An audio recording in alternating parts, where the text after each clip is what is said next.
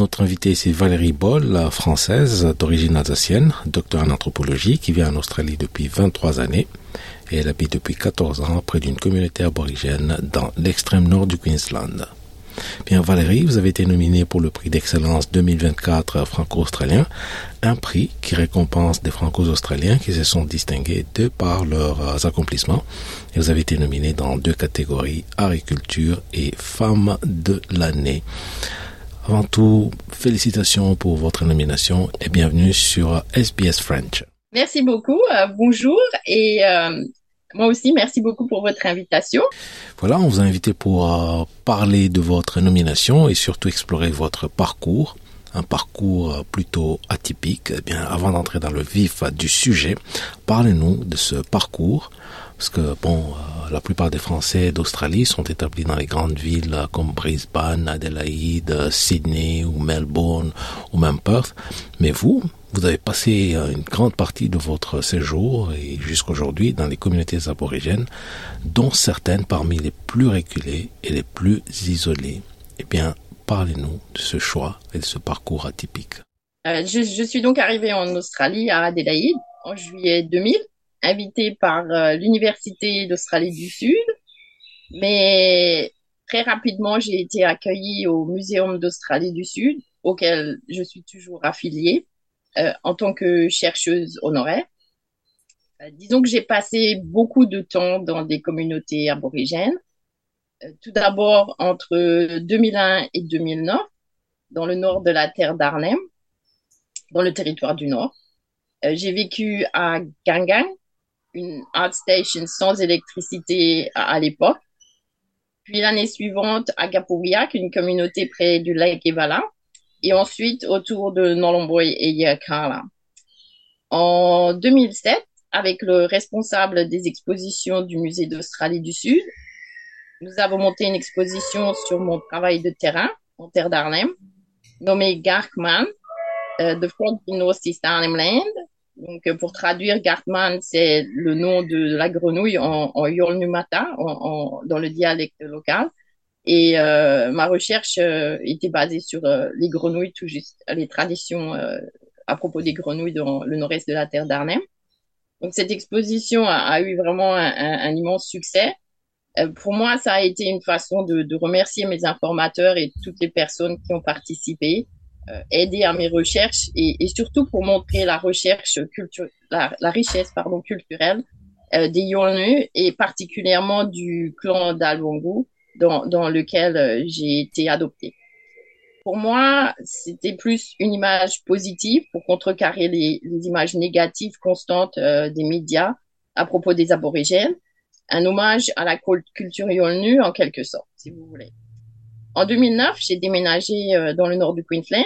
Pendant 11 ans, j'ai effectué du bénévolat au centre d'art aborigène Girigong à Cardwell. j'ai proposé un, projet d'exposition au musée d'Australie du Sud et après deux tentatives ratées de financement, le projet a vu le jour en 2016. Une exposition nommée Mangan Goddess Gathering. Ça a été la première fois que des objets aborigènes issus des collections du musée euh, côtoyaient des œuvres aborigènes récentes. Euh, ce fut également un, succès considérable, au, au, point que l'idée de faire tourner l'exposition qui était bien sûr un rêve, se réalisa et entre 2017 et 2021, l'exposition fut présentée dans 13 endroits, dans le Queensland, la Nouvelle-Galles du Sud, le Victoria et l'Australie du Sud. Euh, j'ai également été la directrice euh, du centre d'art à, Yarrabah, une communauté aborigène près de Cairns en 2020. Et je sais que vous avez été adopté par une des communautés qui vous a même surnommé Frog Woman. Oui, oui. Enfin bon, ça, ça n'a rien à voir avec euh, mon nom d'adoption en fait. Euh, j'ai été surnommée la femme grenouille. Euh, je sais que ça a fait rire beaucoup d'Australiens et de Français parce que bon, c'est vrai que souvent les Français sont surnommés ou un surnom de, de grenouille.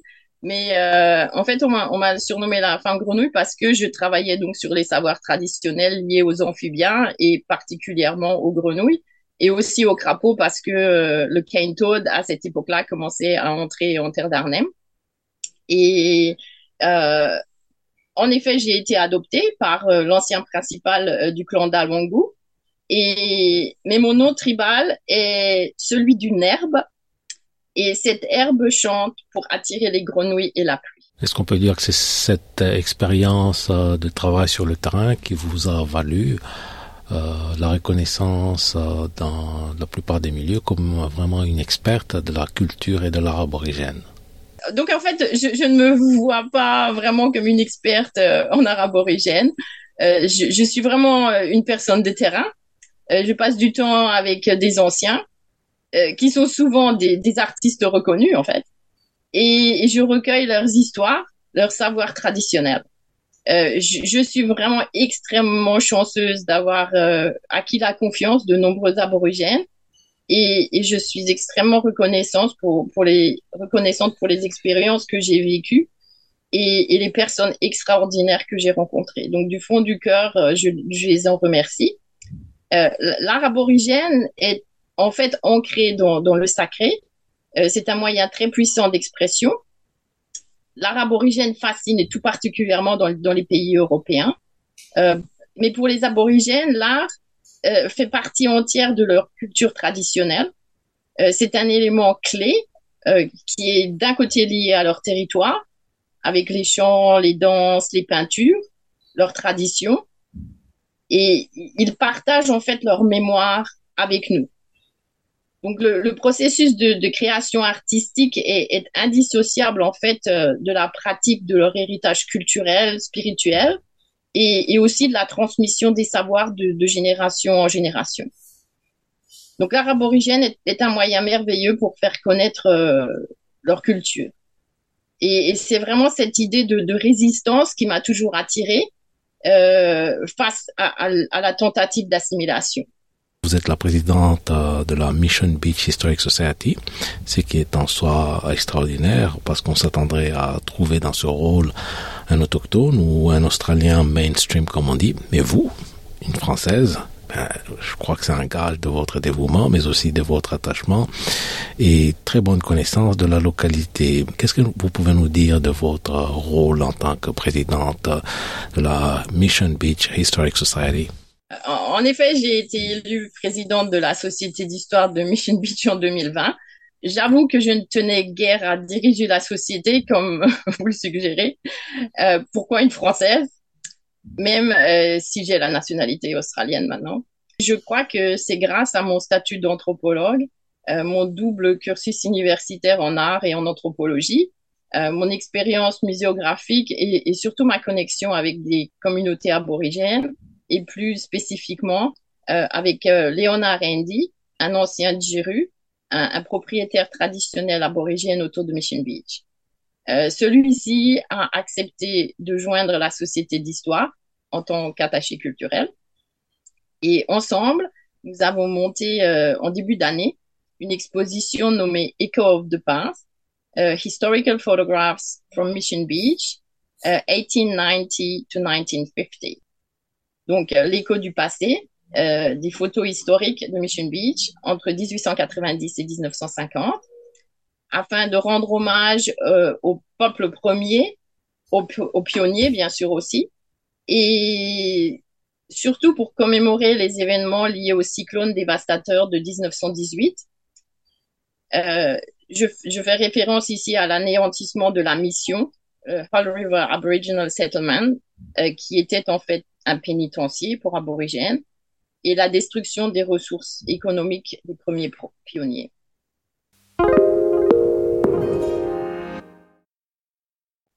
Donc la photographie ou l'usage des photos anciennes euh, permet de documenter le passé, mais offre également une réflexion sur soi, aide à créer des liens entre les personnes et leur environnement, les individus et la société en général, et aussi lie le passé avec le présent.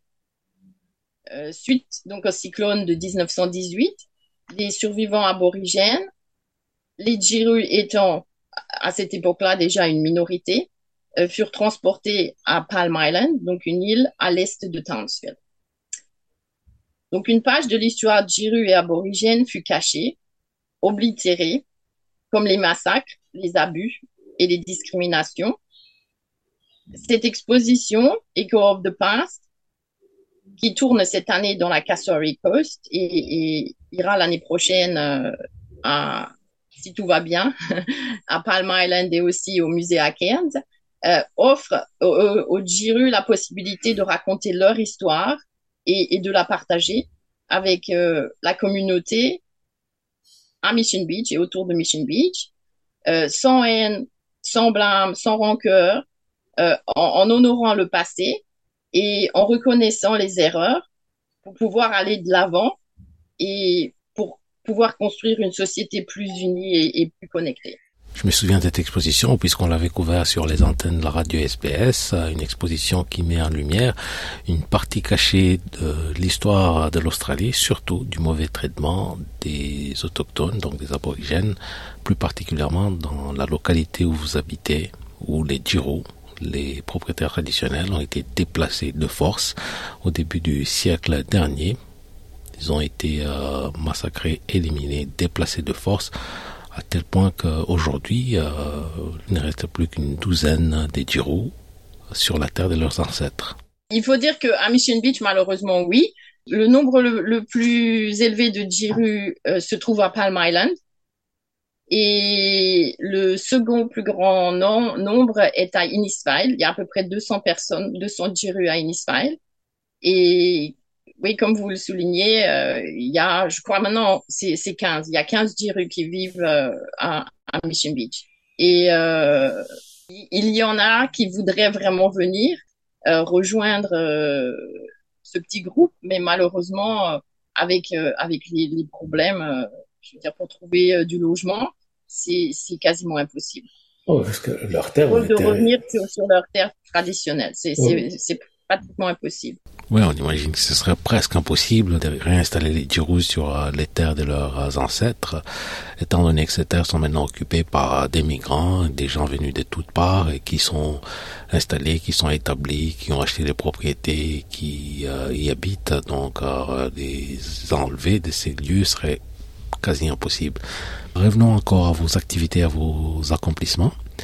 Mis à part votre travail à la Mission Beach Historic Society, on vous a déjà accueilli dans nos programmes à la suite d'événements majeurs auxquels vous avez contribué, notamment le Festival du Cassoir, l'exhibition Mangan qui a été vraiment un grand succès au musée de Melbourne et ailleurs. Vous avez aussi été correspondante de la NITV Radio, produisant du contenu adressé aux auditeurs aborigènes et on vous connaît généralement dans les milieux artistiques comme une grande experte en art aborigène. Bien, parlez-nous de votre parcours découverte et promotion de l'art et de la culture aborigène. Euh, donc en fait, ce qui s'est passé, c'est que j'ai fait des études d'art. Je suis une artiste à part entière, mais le temps me manque euh, pour continuer une pratique artistique. Et c'est beaucoup plus enrichissant de promouvoir euh, l'art en général et, maintenant, euh, depuis quelques années, la culture aborigène. Donc, en, fait, ce qui s'est passé, c'est que j'ai étudié l'art à, Strasbourg, à l'université à Strasbourg, et puis j'ai fini mes études à Paris, en fait, mes études artistiques. Mais à l'époque, il y avait une exposition qui, qui tournait en fait en France. Un de nos professeurs nous avait dit vraiment d'aller d'aller voir cette exposition le, le, titre à l'époque euh, était était vraiment une controverse parce que l'exposition s'appelait les arts primitifs. Je veux dire, aujourd'hui, on n'utiliserait euh, plus un, un, un, titre euh, pareil. Mais euh, je suis donc allée voir cette exposition qui est venue à Strasbourg. Il y avait quatre peintures sur écorce aborigènes qui venaient de la terre d'Arnhem. Donc en fait, ça a été une révélation. Ces peintures m'ont parlé et à partir de là, j'ai vraiment euh, chercher euh, toutes les informations possibles sur les, aborigènes et, les peintures sur écorce, sur leur art. Et, mon rêve était de, venir en Australie. En, en 2000, mon rêve s'est réalisé. J'ai eu beaucoup de chance d'être invitée, euh, comme dit, par, euh, par une... enfin, en fait, j'ai été invitée par trois universités en Australie et j'ai choisi une des universités à Adélaïde parce que le, le musée d'Australie du Sud à Adélaïde à la plus grande collection euh, d'objets euh, aborigènes au monde. Et mis à part votre connaissance et mot pour l'art aborigène, vous êtes aussi euh, féru de l'environnement. Vous êtes euh, bénévole au Centre pour l'environnement de Mission Beach. Eh bien, parlez-nous de vos activités euh, à ce centre euh, et votre parcours protection de l'environnement. oui, je, je, suis impliquée dans la conservation du patrimoine, donc la flore et la faune, au Centre de l'environnement à Mission Beach, qui, qui s'appelle C4, Community for Coastal and Cassowary Conservation. Je, je, fais donc du bénévolat, j'accueille les visiteurs chaque vendredi et je participe aussi à des projets de révégétation. Et je milite pour la sauvegarde des casoars, donc euh, ces oiseaux préhistoriques, les jardiniers de, de la forêt tropicale, et également pour des espèces en, en danger. Et je sais que vous avez même adopté un cassoir. Il y a en tout cas un cassoir qui occupe une place euh, très très importante euh, dans votre vie quotidienne. Je ne vais pas dire que c'est moi qui l'ai adopté, je crois que c'est plutôt elle qui m'a adopté. en fait, euh, après, après, le cyclone Yassi en, en 2011, ce jeune cassoir euh, est, est, donc venu euh, est, est, venu chez nous et, euh, et donc je m'en suis occupée pendant pendant plusieurs mois. Cet, cet, oiseau en fait est une femelle qui a qui a maintenant 12 13 ans plutôt. C'est un animal magnifique et, et, elle vient toujours régulièrement nous, nous rendre visite. C'est quand même un animal sauvage euh, qui peut euh, éventrer quelqu'un, qui peut même vous tuer. C'est pas euh, facilement domesticable comme animal. C'est vrai que c'est un animal qui peut être dangereux, mais euh, je veux dire en, en règle générale, euh, si si si on, on, on suit des, des règles, je veux dire de bon sens en fait, euh, on, on, on, ne risque pas grand-chose. Si, si, vous rencontrez un casoar, si vous vous promenez dans la forêt tropicale, euh, la meilleure des choses à faire, c'est euh, de vous arrêter, de ne pas bouger, de ne pas faire de bruit. Et euh, comme dit, ils sont, ils, ce sont des oiseaux très très curieux. Donc si l'oiseau se dirige vers vous, surtout ne pas courir. Ça c'est la pire des choses que vous pouvez faire. et donc essayez juste de, de montrer à l'animal que peut-être vous êtes plus grand que que que, que le casoar. Donc euh, montez votre bras ou bien euh, mettre votre chemise au bout de, de votre main et puis le, le monter. Et, euh, et donc, euh, en, en, temps normal, euh, rien qu'en restant debout, en, en disant rien, en ne bougeant pas, l'oiseau passera près de vous et puis, euh, je veux dire, absolument rien ne se passera. En fait, ce qui est dangereux pour, pour, pour les humains, c'est quand le père casoar a des petits et, s'occupe des petits. Donc là, c'est un cas où en fait, il, il, faut vraiment faire attention. Voilà, Valérie Boll, on a parcouru vos accomplissements, vos travaux. Et pour terminer, qu'est-ce que vous pouvez nous dire de votre nomination pour ce prix franco-australien de l'année Pour en revenir euh, au prix d'excellence 2023 euh, franco-australien, euh, j'ai été vraiment surprise d'avoir été nominée et, et en fait euh, c'est vrai que bon je suis vraiment honorée euh, d'avoir été sélectionnée dans deux catégories particulièrement agriculture donc, euh, ce que ce que je voudrais euh, dire euh, à vos auditeurs, c'est euh, soyez curieux. La, la, richesse vient de, de, nos différences en fait. Nous avons tous à apprendre les uns des autres.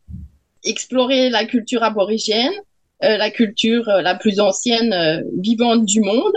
Et, et, apprécier ses richesses. Valérie Ball, encore une fois, félicitations d'avoir été nominée pour un prix de l'année et merci infiniment d'avoir pris le temps de nous en parler sur SBS French. C'est moi qui vous remercie.